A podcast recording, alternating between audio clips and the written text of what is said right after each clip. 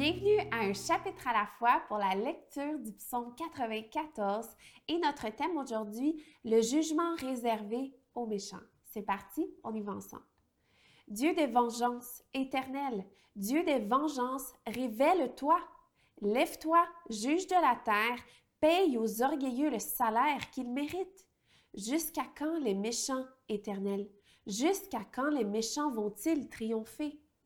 Ils fanfaronnent, ils parlent avec arrogance, tous ceux qui commettent l'injustice se vantent.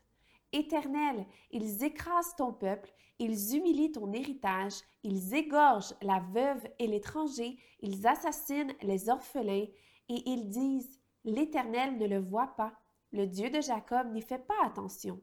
Faites attention, idiots. Hommes stupides, quand ferez-vous preuve de bon sens? Celui qui a fixé l'oreille n'entendrait-il pas? Celui qui a formé l'œil ne verrait-il pas? Celui qui corrige les nations ne punirait-il pas? Lui qui enseigne à l'homme la connaissance. L'Éternel connaît les pensées de l'homme.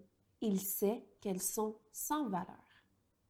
Heureux l'homme que tu corriges, Éternel, et que tu enseignes par ta loi pour lui donner de la tranquillité quand vient le malheur, tandis que la tombe est creusée pour le méchant.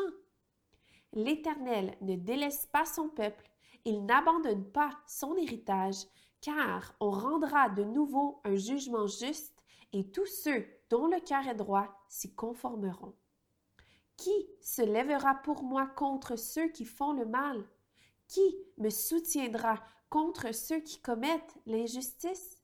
Si l'Éternel n'était pas mon secours, j'habiterais bien vite dans le monde du silence.